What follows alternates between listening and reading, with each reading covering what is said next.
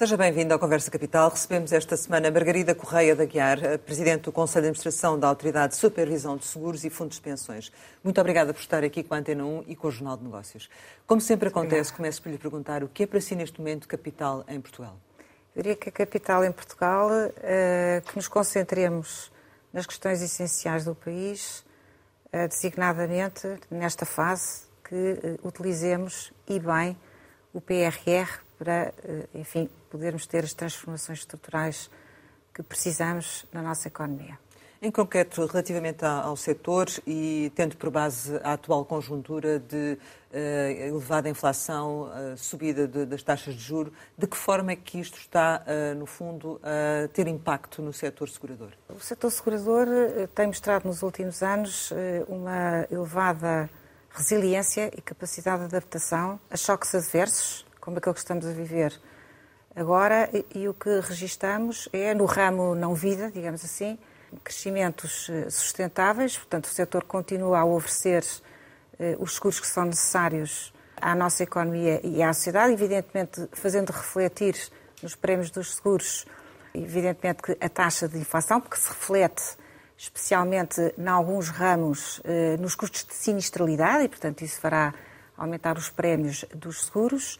Relativamente a seguros do ramo vida, aí, de facto, a incerteza associada atual, ao atual contexto eh, macroeconómico, no fundo, acaba eh, por eh, influenciar as decisões que as famílias tomam quando têm que decidir fazer poupança através de seguros de vida, seguros de capitalização, etc. A incerteza é um fator aí muito importante. Por outro lado, também verificamos que no ramo vida onde temos muitos seguros eh, de risco associados, por exemplo, às operações bancárias, ao crédito eh, bancário, havendo menos procura eh, de crédito, evidentemente que também aí teríamos menos produção de seguros de risco, portanto, associados exatamente a esse tipo de atividade. De qualquer maneira, temos um setor segurador bem capitalizado e, portanto, resiliente, e com capacidade para não só se adaptar às mudanças que estamos neste momento a assistir eh, e, portanto, com capacidade para responder às necessidades. Evidentemente, também com eh, uma preocupação que é de, neste caso, da Autoridade de Supervisão de Seguros, que fez no final do ano passado, um conjunto de recomendações. Era sobre isso que eu ia perguntar, precisamente, sobre esse conjunto de, de recomendações uh, que, e a monitorização e avaliação que vão, vão fazendo. Uh, no fundo, a que conclusões é que vocês chegaram? Exatamente. Foi, é, é muito importante que o setor segurador, enfim, na gestão que faz da sua atividade, enfim, adote um conjunto de medidas que protejam, no fundo, o rendimento das famílias. E foi nesse contexto que nós, o ano passado, emitimos um conjunto de recomendações, eh, recomendações com ponderação nos ajustamentos eh, tarifários, eh, a flexibilidade no pagamento dos prémios dos seguros, por exemplo, a questão também da maior diligência, maior celeridade na resolução de sinistros. Mas acha que, Portanto... como dizia há pouco, que o impacto da inflação, nomeadamente no, nos prémios, que está a ser devidamente contabilizado, digamos assim? Ou seja, que não está a haver aqui nenhum excesso? O excesso não haverá porque há concorrência e o mercado está a funcionar e, portanto, o, o mercado acaba por regular, digamos, os preços que são eh, praticados. Naturalmente que eh, o setor tem, mesmo, tem, tem, tem necessidade, e isso é óbvio, até porque não podem operar com explorações técnicas negativas, isso é, é um princípio básico, não é possível operar com exploração técnica eh, negativa e, e, portanto, as seguradoras têm que fazer refletir nos prémios eh, a taxa de inflação. Agora, devem fazê-lo com eh, ponderação justamente para proteger os rendimentos das famílias. Isso o setor, está a acontecer. Isso está a acontecer. Há um conjunto de medidas que foram tomadas por cada seguradora. Algumas medidas são um denominador comum, digamos assim, um traço comum transversal ao setor e uh, a ASF está a fazer uh, a monitorização e há de haver aqui um, um momento, um checkpoint, em que uh, faremos efetivamente uma, uma avaliação mais concreta do impacto que essas medidas, que essas preocupações tiveram, digamos, no, no funcionamento do setor, designadamente neste objetivo concreto que é o de proteger o rendimento das famílias. E será quando que vai ter essas conclusões? Temos que, enfim, temos que dar aqui tempo ao tempo, lá mais talvez a seguir ao verão, possamos já ter aqui alguma compilação e avaliação uh, desta, enfim, desta dinâmica. Vocês iam fazer um, um, exercício de análise de sustentabilidade, de sensibilidade, aliás, uh, Isso que, é- contemplava também um conjunto de choques específicos, não é? Isso é, isso é, outra, é outra, é outra Mas isso era faceta. para avaliar as vulnerabilidades individuais Sim, e, vamos ver, a no setor. faz é? isso em permanência, não é? Nós, em permanências, fazemos uma monitorização independentemente do contexto macroeconómico, nós fazemos eh, avaliações permanentes e constantes, quer a nível nacional, quer a nível europeu, da capacidade do setor segurador responder a choques adversos. O ano passado lançámos, no final do ano, eh, um exercício para, eh, no fundo, avaliar a capacidade de resiliência eh, do setor neste contexto de taxa de inflação elevada e subida das taxas de juro.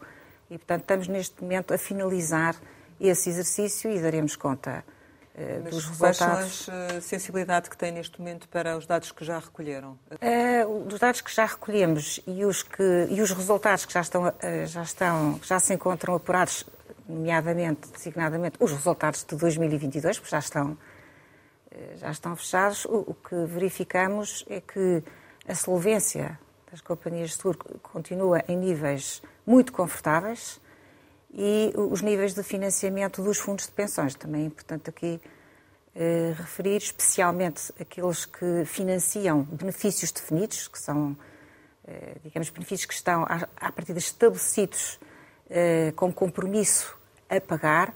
Esses níveis de financiamento estão até mais fortes. E a explicação para isto é que quando as taxas de juros sobem, as responsabilidades descem, porque as taxas de desconto são superiores e, portanto, eh, o efeito é uma menor exigência eh, de capital. E, portanto, eu diria que eh, ambos os setores estão confortáveis desse ponto de vista, porque a subida das taxas de juro para estes dois setores é benéfica.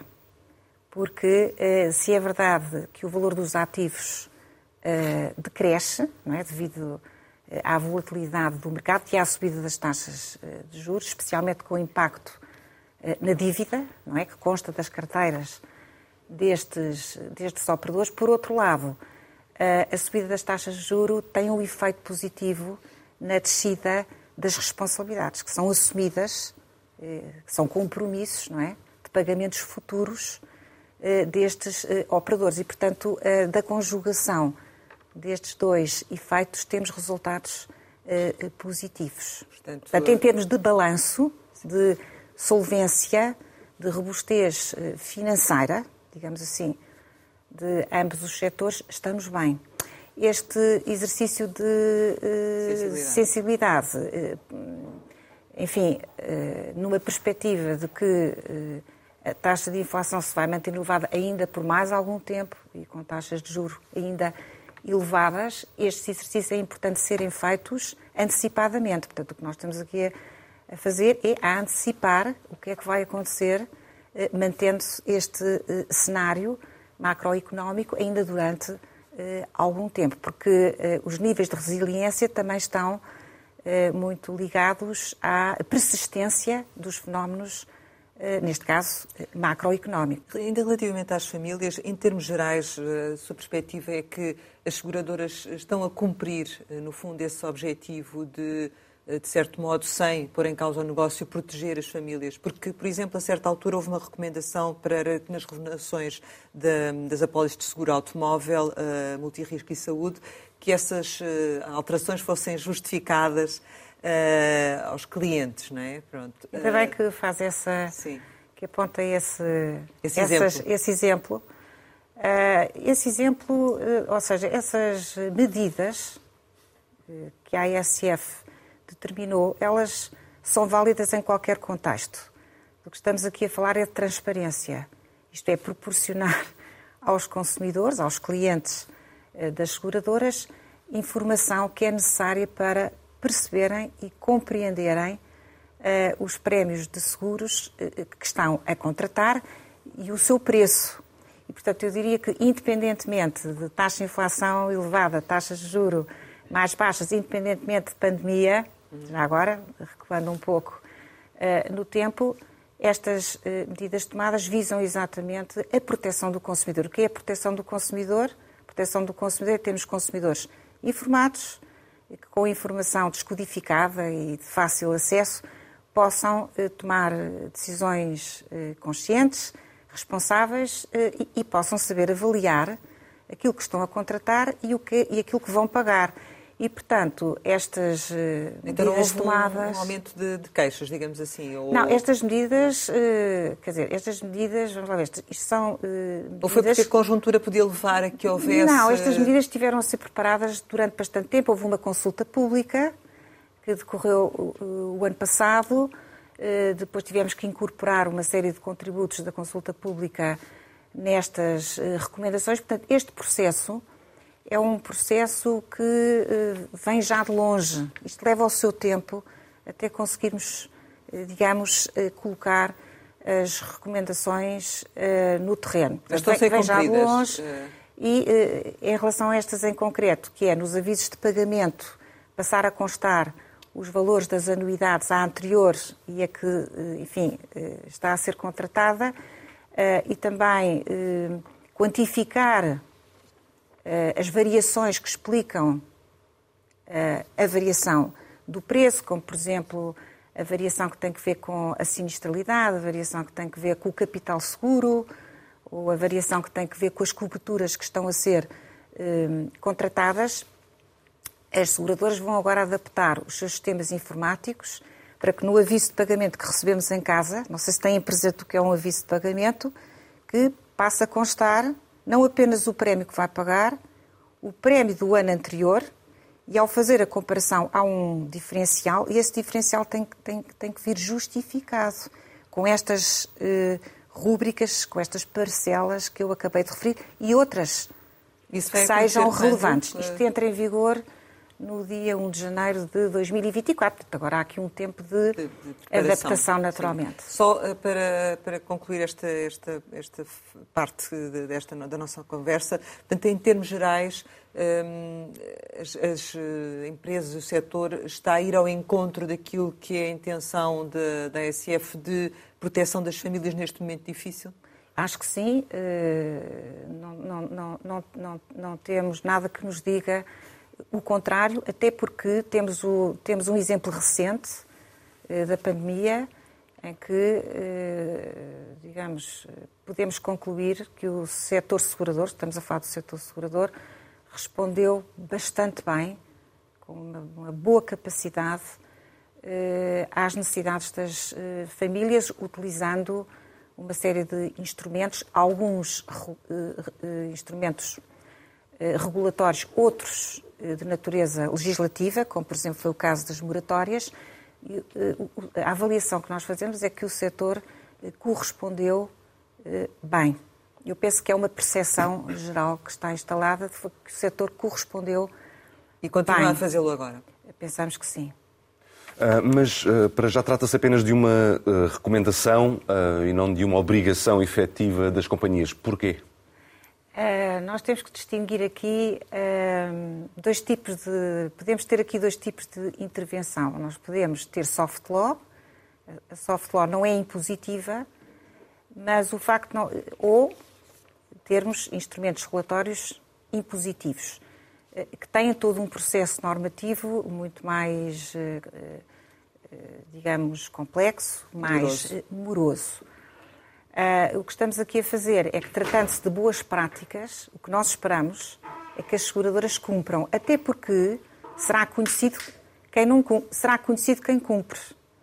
E, e naturalmente quem não cumpre. Por exclusão quem não cumpre. Mas agora deixa-me perguntar. portanto, há todo um interesse, digamos, tratando-se de boas práticas, o que nós esperamos é que elas sejam interiorizadas, elas sejam uh, cumpridas e entramos no normal. Uh, ainda nesta medida uh, que abarca também o setor da saúde, que é um dos mais dinâmicos, uh, os seguros de saúde, um dos mais dinâmicos em Portugal, tem tido crescimentos muito significativos nos últimos anos, já ultrapassou mil milhões de euros. Um, este crescimento tem sido, de alguma forma, acompanhado por um aumento equivalente do número de queixas dos clientes? Temos poucas queixas temos poucas reclamações neste subsetor do seguro de saúde. Apesar dos crescimentos muito significativos, como referiu, que, tem, que se tem vindo a registar, o ano passado registrou um crescimento perto de 12%, eh, o maior crescimento de todos os ramos de seguros. Não há um crescimento equivalente em matéria de reclamações. É um seguro muito especial e o que nós constatamos é que, eh, na verdade, quando há um problema de saúde e quando, eh, digamos, o segurado ou o beneficiário eh, de um seguro o precisa de utilizar, é porque precisa de resolver um problema de saúde. E a resposta normalmente é imediata. Depois a questão da qualidade, enfim, já, já, já é outro tipo outro tipo de situações que nós não temos que propriamente eh, supervisionar. Nós temos uma entidade também reguladora, que é a entidade reguladora da saúde, que eh, eh, regula e, supervisiona o, ato clínico em si.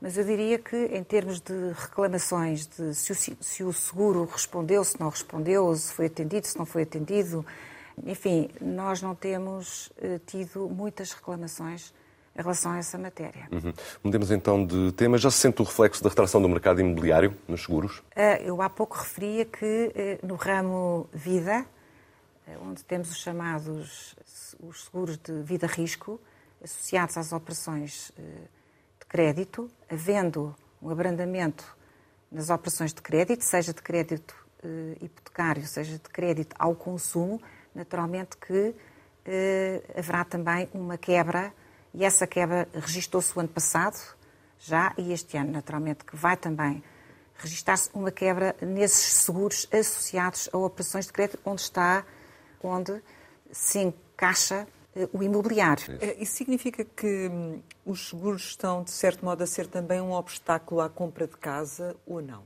Não, não, não. Não, não, não, não há aí qualquer eh, obstáculo, porque a operação de base é a concessão de crédito. Não havendo concessão mas depois há aquele de crédito. Que é a questão de, da obrigatoriedade do seguro e o valor do seguro Sim, ser mas, maior. mas. Eh, não enfim, lhe parece? Não, não parece e não tem sido, ao longo do tempo, eh, um, um obstáculo a que eh, se conceda crédito, quer crédito hipotecário, quer crédito Não há concessão de crédito, mas ao consumo. Enfim, não. as contas que, que o consumidor não. tem que fazer, Evidentemente é? que o, é evidente que um seguro obrigatório acaba por honorar também o crédito, mas aí, quer dizer, o, o, o consumidor, o adquirente, terá que balancear os vários custos e benefícios das operações eh, que faz. E essa é uma componente eh, do custo total e do benefício total de uma operação de adquirir crédito para comprar habitação ou adquirir crédito para consumir, eh, seja na aquisição de uma viatura ou de uma viagem. Não estamos a falar de aumentos impeditivos não, uh, não, a não, esse não. nível. Uh, relativamente à questão do, do, do, nível de resgate dos planos de poupança para pagamento dos créditos à habitação, que foi uma medida que, que o Governo um, definiu, considera como tendo sido uma, uma boa medida?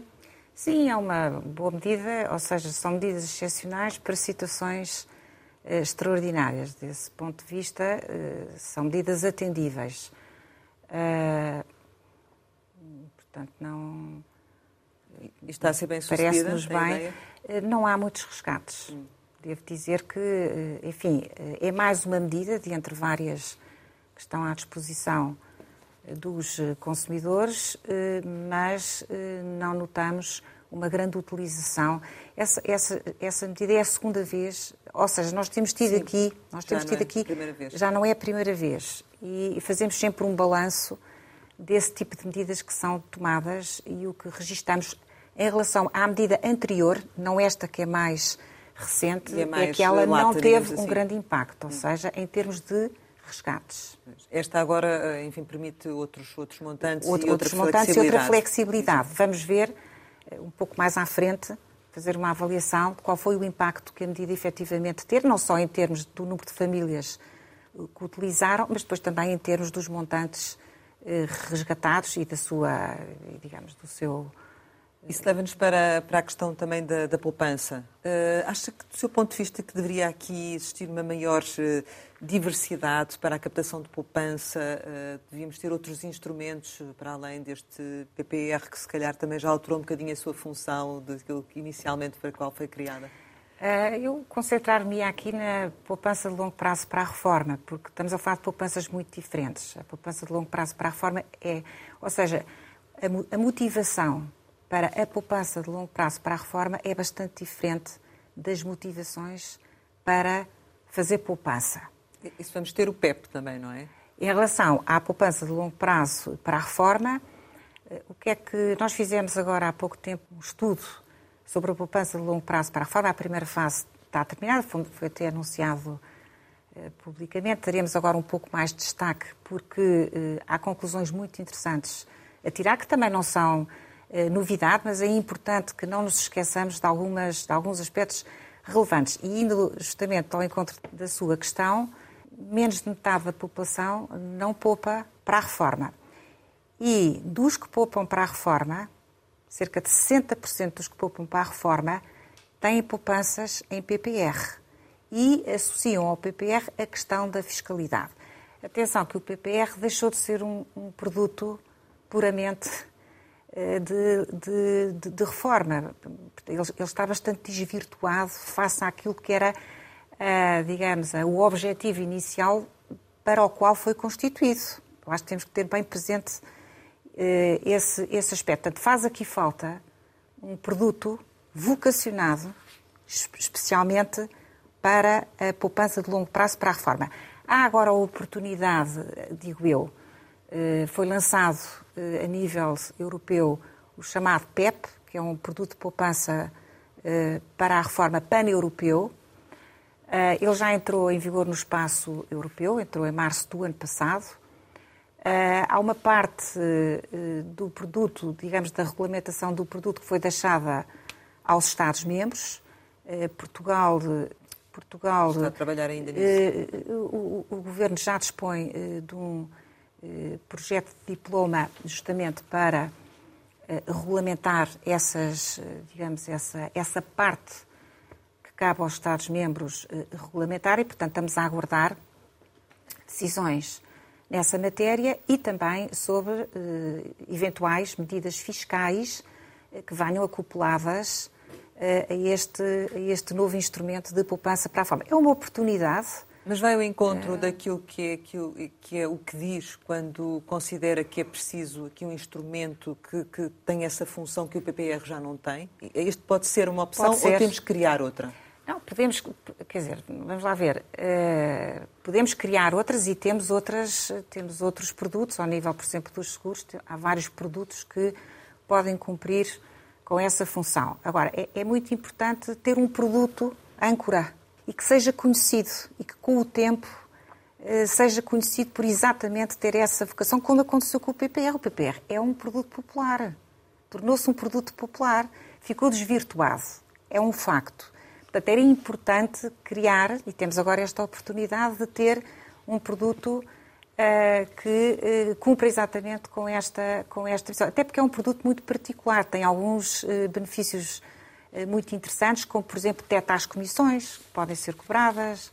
Tem também eh, o tipo de investimento que o produto eh, admite padronizado, ou seja, o investidor pode escolher entre vários padrões de investimento.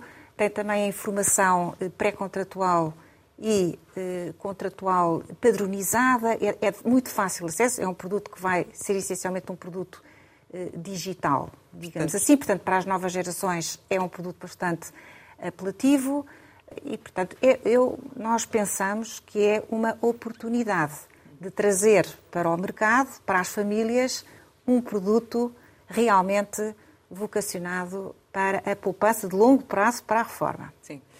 Há uma outra questão que, que, que queria pôr, que, é, que tem a ver com os seguros de proteção ao crédito e ao desemprego, que à primeira vista parecem às vezes apelativos eh, não é? e uma, uma, uma boa solução, mas eh, basta muitas vezes lermos as apólices para perceber que há uma longa lista de exclusões e de exceções. Está a trabalhar sobre este tema para tentar melhorar ou, ou, ou não é um tema? Sim. Hum. A ISF publicou, em, penso que foi em dois, final de 2020, início de 2021, também um conjunto de medidas e de recomendações destinadas a, à venda de seguros acessórios. Penso que são esses Sim. Eh, seguros de que, eh, de, a que se referiu. E que, eh, enfim, quem vende esses seguros está obrigado a uma série de preocupações, que é evitar o mis-selling, isto é, não é possível, não é admissível a venda de um, de um, de um seguro eh, que cobre o desemprego a alguém que tem 70 anos. Só para dar aqui um, um exemplo. Um exemplo flagrante. Um exemplo assim. flagrante, não é? Mas, temos, mas isso temos acontece? outros. Isso pode acontecer. E o que se pretende é que isso não aconteça. E que, portanto, estas, estas vendas, uh, acessórios, estes, estes seguros que procuram cobrir uh, desemprego, incapacidade uh, temporária, ausência de rendimento, etc., justamente para cobrir o pagamento, digamos, do serviço ou do bem que está a ser eh, eh, adquirido, digamos, esses eh, seguros têm que ser vendidos com um conjunto de cautelas e não são admissíveis um certo tipo de cláusulas e que, evidentemente, que nós fiscalizamos e, e, que e depois podem dar lugar a, a ações uh, contraordenacionais relativamente às entidades que, uh, na venda de bens e serviços que nada têm a ver com seguros, juntam uh, seguros que têm estes efeitos que não são admissíveis. Vamos publicar muito brevemente o resultado, um primeiro resultado da aplicação dessas medidas relativamente a vendas uh, acessórias de seguros.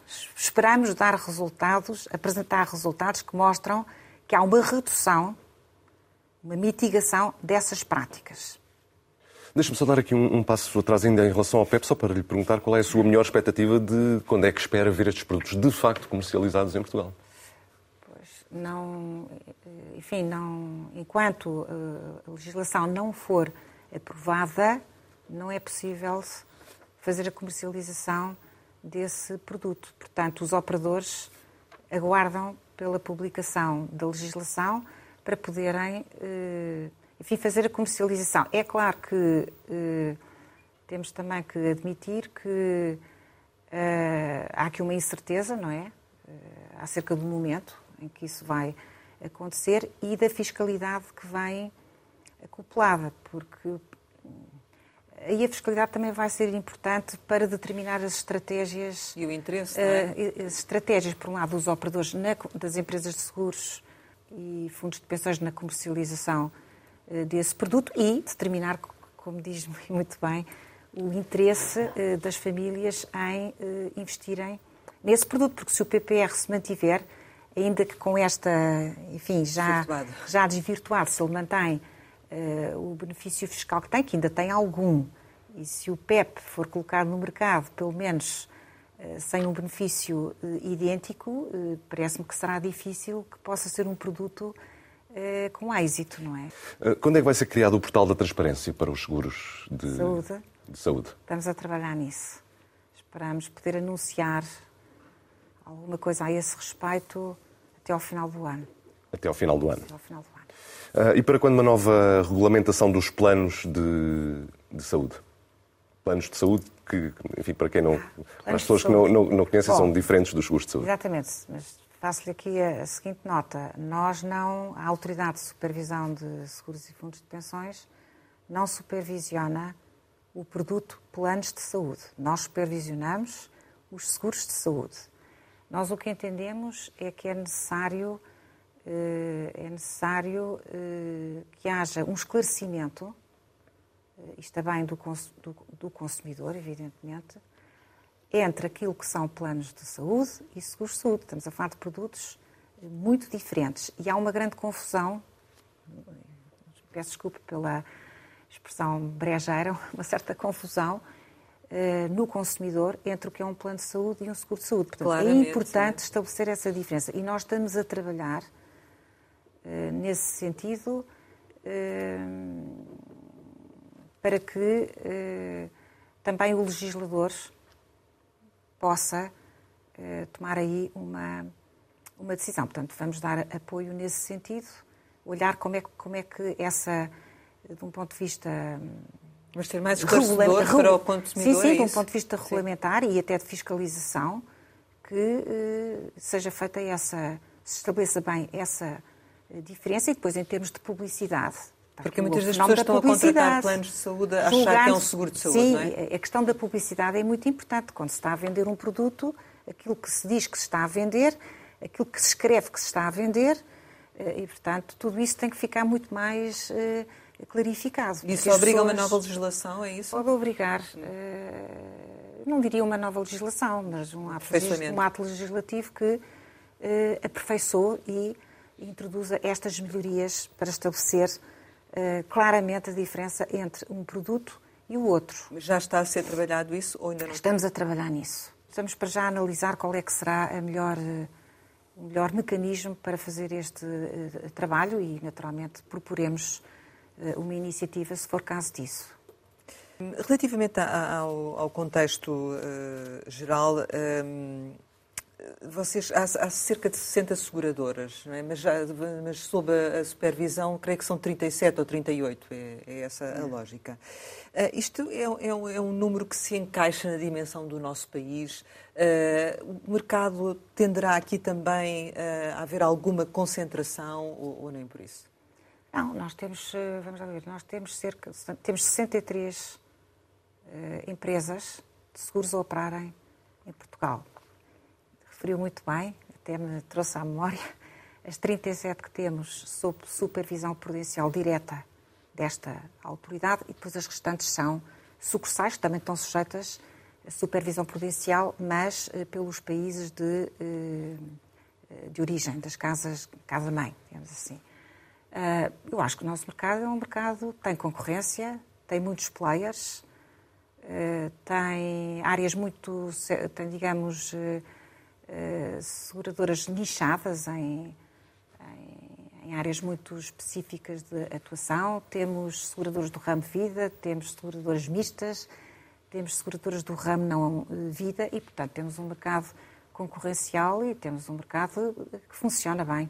Ainda assim temos algumas... Com concorrência. Temos, temos algumas situações, por exemplo, o caso da venda em curso da Liberty, por exemplo. Uh, vocês, uh, como autoridade, estão a acompanhar este processo, em que medida é que o acompanham, digamos assim, para calcular precisamente que o mercado depois continua a funcionar? Vamos lá ver, as questões vamos lá ver, nós, uh, a autoridade de supervisão de seguros e fundos de pensões, deve preocupar-se que o mercado funcione equilibradamente e, desse ponto de vista, com empresas que são sólidas, têm robustez financeiros, têm capitais eh, adequados para, eh, para operar. Matérias puramente de concorrência, puramente de concorrência, nós temos uma autoridade de concorrência que zela exatamente por esses eh, aspectos. É evidente que tudo o que tem que ver com digamos, a regulação, eh, a legislação, eh, podem determinar maior ou menor profundidade do mercado, maior ou menor número de operadores a uh, funcionarem uh, no mercado. Mas eu diria que, pela estrutura que temos do nosso mercado, nós temos um mercado a funcionar em plena, em plena concorrência. E, no caso da Liberty, a Liberty será vendida, é? está anunciado e, e portanto, teremos no, novos, eh, porventura, pode ser um novo player, ou pode ser um player que já existe e que vê reforçado o seu negócio com uh, outras oportunidades, etc. Portanto, uh, uma venda não é. E qualquer das formas terá é... de se adaptar às regras que existem. Terá que se adaptar. No, no portanto, uma venda não é um mau sinal para o mercado. Pode ser até muito bom sinal que uma venda possa trazer uma maior uh, dinâmica, Uh, então, portanto, ah, temos por, que ver. Por exemplo, o caso também da fidelidade uhum. e de uma eventual saída da FOSUM da fidelidade, apesar de ter um impacto eventualmente grande, porque é a maior seguradora do país, também do seu ponto de vista não seria preocupante? Mas a fidelidade é a fidelidade. A fidelidade é uma empresa portuguesa que opera em, em Portugal, tem um acionista, pode ter outros acionistas, mas o que é, que é, que é importante aqui eh, referir é que a Fidelidade é uma empresa portuguesa. Está em Portugal, está aliás noutros países também, já tem uma estratégia de internacionalização e, portanto, está a cumprir bem o seu papel como eh, operador em, em Portugal. Mas uma eventual, eh, enfim, falou-se que a Fosun, está a vender ativos, disse que não ia fazê-lo aqui em Portugal, mas eh, isso leva a autoridade de, a estar mais atenta ou a tomar qualquer tipo de atitude ou não? Ou já foge um bocadinho à vossa atuação? Não, quer dizer, nós, nós no, no, na nossa supervisão corrente também nos preocupamos eh, com ehm, com as estruturas acionistas dos operadores. Temos que o fazer também, portanto, isso faz parte da supervisão eh, corrente das atividades, eh, conhecermos os acionistas, sabermos o que fazem, eh, também qual é a sua robustez eh, financeira, quais são os seus projetos eh, para o país, etc. Isso faz parte e, da... E fez alguns, pediu algum esclarecimento, neste caso, na altura, quando começaram a surgir as notícias? Eu não, não, não, não, não, não posso gostaria de estar eh, a tratar de casos eh, em particular por razões óbvias, não é? Mas, portanto, isso faz parte, faz parte, assim, faz da, parte, da gestão. Faz não, parte, não só faz parte da, em relação à afiliado, como, como a, a quaisquer outras, uh, outras empresas. Incluindo, por exemplo, a UNA, não é? Uh, como é que a ASF olhou para o resultado da UNA Seguros em 2022 e que acompanhamento está a fazer deste caso? Não, não vou pronunciar sobre empresas em particular. O que eu lhe posso eh, dizer é que uh, os operadores, para estarem, as empresas de seguro que operam, operam em condições, isto é, se não reúnem as condições para operar, não poderiam operar. E, portanto, podemos portanto, concluir que se a UNA continua a operar é porque a ESF considera que tem, tem condições. condições para operar. Exatamente. E, portanto, os clientes da UNA podem ficar descansados. Absolutamente, absolutamente. É uma empresa que está a funcionar no mercado com normalidade e em condições de o poder fazer. Estamos praticamente a concluir, mas ainda há aqui uma, uma, umas questões que, que, queríamos colocar e têm a ver com, com os riscos uh, uh, dos seguros e, nomeadamente, com os riscos dos ciberataques. Isto é uma, uma questão uh, que cada vez se coloca mais na, na atualidade. vamos ter seguros que façam a cobertura destas situações ou não? Vamos ter, mas é uma área muito complicada é uma área onde existe um elevado protection gap, isto é, há pouca oferta de seguros nesta área para cobrir esses riscos. Eh, vamos lá ver, a questão da cibersegurança passou a ser uma questão premente, ou seja, aumentou a intensidade de ciberataques. Não só eh, é, são mais frequentes, eh, como também são mais severos e com impactos em termos de prejuízos e reputacionais e críticos, impactos críticos maiores.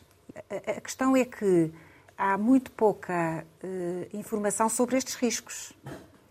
E as empresas de seguros, para poderem oferecer seguros e fazer um preço para um seguro, precisam de ter dados históricos de incidentes para perceber o perfil eh, de risco, o perfil de sinistralidade, os custos que estão e os prejuízos que estão envolvidos na materialização desses riscos. Ora, existe aqui também uma espécie de um data gap, ou, seja, não existe um, séries históricas com dados significativos e substantivos para realmente se poder fazer o preço destes seguros. Mas está-se a trabalhar nisso? Está-se é a trabalhar. Não, está-se a trabalhar nisto. Temos várias frentes de trabalho aqui. Nós, eh, a Autoridade de Supervisão de Seguros e Fundos de Pensões, o que estamos a fazer é criar uma base de dados de incidentes.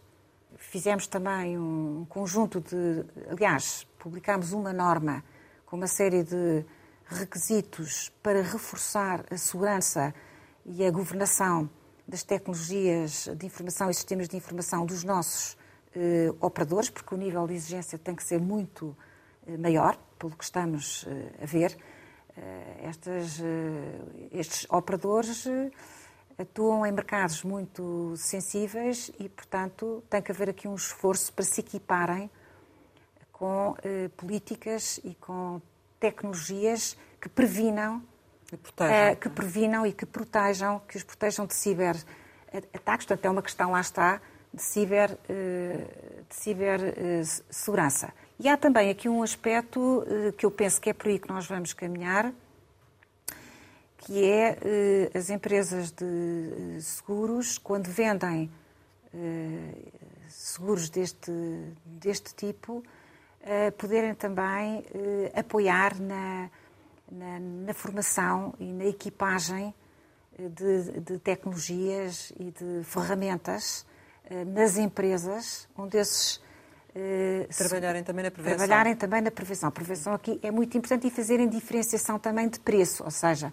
empresas bem equipadas que pretendem adquirir um seguro deste tipo terem uma diferença de preço relativamente a uma empresa que eh, pouco ou nada tem. Isso eh, estamos a fazer esse caminho. Portanto, Quem está mais protegido pagará menos. Pagará menos, o que, aliás, deverá, deveria acontecer com todos os seguros, desde que haja boas práticas e bons comportamentos, que houvesse aqui uma diferenciação de prémio para, no fundo, incentivar a boa prática e acabar por penalizar quem não quem não, quem, quem, não, quem não tem essas boas práticas. Relativamente à, à, proposta que vocês estão a trabalhar também do Fundo de Risco Sísmico, ela está a avançar, quando é que vamos ter resultados? Uh, nós estamos, vamos, estamos a recuperar o trabalho que foi feito... Em 2011. Em 2010. 2010, 2010 foi entregue na altura, eh, na altura ao Governo em funções uma, uma, uma proposta, era já, digamos, um chave na mão, para a construção de um fundo sísmico. Depois isso não avançou porque o governo da altura eh, cessou, eh, cessou funções. Estamos a trabalhar nesse sentido, encontrar aqui uma solução que, no fundo, permita acumular eh, capital com antecedência, que permita fazer uma mutualização do risco, que permita preparar a resposta a um eventual, um eventual evento de más consequências, digamos assim, e que permita também, se nós tivermos este instrumento, haverá uma capacidade de resposta muito mais rápida, porque as avaliações serão mais rápidas, os pagamentos serão mais rápidos, a reconstrução será mais rápida. E, sobretudo, haverá mais capital. E, sobretudo, haverá mais capital. E não está concentrado num único exercício, porque ele foi acumulado ao longo do tempo. E depois temos ainda aqui um aspecto importante, que é o da prevenção e mitigação. Quando é que espera que é ter o vosso trabalho concluído? Esperamos ter alguns resultados eh, durante este ano. Qual a previsão que tem para o setor em 2023, em termos de, de resultados? Eh, o que é que poderá acontecer? Uh, penso que vamos continuar a ter eh, resultados consistentes, vamos manter a sustentabilidade, digamos, dos capitais que estão afetos à atividade das seguradoras. Acho que o setor vai manter-se resiliente, com boa capacidade de, de resposta e, portanto, esse e a crescer? Desse ponto de vista, e a crescer. Como é que acabou 22 em termos de resultados? Acabou bem. Acabou com bons eh, resultados. É importante que as empresas tenham bons resultados. Portanto, dentro do, do comparável, os resultados do ano passado ficaram ligeiramente eh, abaixo dos resultados de 2021, mas são resultados eh, confortáveis. E a perspectiva de 23 é que essa Sim, trajetória de crescimento será, será, terá este alinhamento, é o que esperamos. Chegamos ao final e, como habitualmente, lançamos algumas palavras para uma resposta rápida. A primeira é a segurança social. Um sistema essencial e um desafio muito grande para as uh, gerações mais novas. Concertação social. Um local uh, muito importante para patrões e trabalhadores uh, se concertarem. Corrupção. Um cancro que corrói a confiança nas instituições. Dívida pública necessária, mas que seja suficiente. António Costa. Primeiro-Ministro, chefe do Governo. Marcelo Rebelo de Sousa. Nosso Presidente da República, pessoa culta e inteligente. Justiça. Precisamos de fazer melhor no nosso sistema de justiça. Seguro. Eh, fundamental para uh, cobrir os riscos a que inevitavelmente estamos sujeitos no nosso cotidiano. Ambição. Uh, útil, mas com a medida certa. Família? É um porto de abrigo. Saudade? A saudade, é importante ter saudades daquilo que é, daquilo que é bom e que nos faz bem à vida. Portugal. Um país com nove séculos de história e que temos por obrigação prosseguir. Margarida Correia de Gar, muito obrigada por ter estado neste Conversa Capital. de rever a Conversa Capital com a Presidente do Conselho de Administração da Autoridade de Supervisão de Seguros e Fundos de Pensões em www.rtp.pt. Regressamos para a semana, sempre neste dia, esta hora, e claro, contamos consigo.